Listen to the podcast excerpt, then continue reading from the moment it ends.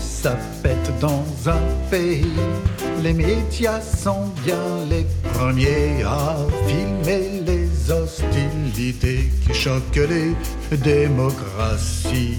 Au nom de la liberté de la presse, comme des mouches tous, ils se pressent pour aller recueillir l'info qui fera la une des journaux. Il faut des images qui épatent et qui explosent l'audimat. Comme au temps de la peine capitale, c'est d'un voyeurisme médiéval. Tant que ça reste national, ça n'intéresse que le journal.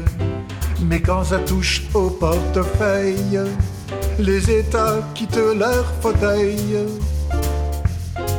Les alliés de la veille au soir deviennent soudain des dictateurs qui ne règnent que par la terreur. C'est indécent, vite, un mouchoir. Dans un éclair de décision, on se groupe en coalition.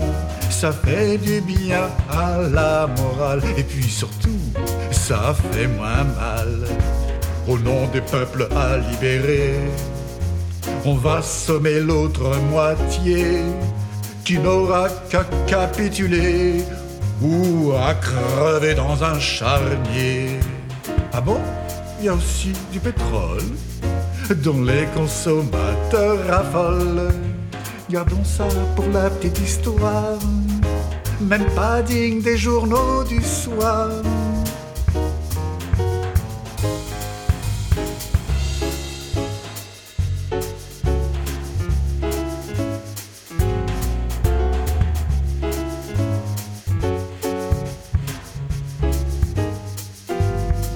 Une fois que le ménage est fait, qu'on a rempli son jerrycan, chacun remballe ses bécanes et y installe son marché. Heureusement, c'est pas chez nous qu'on se bat ainsi comme des fous. Ça ne change rien à nos vies tant que nos réservoirs sont remplis.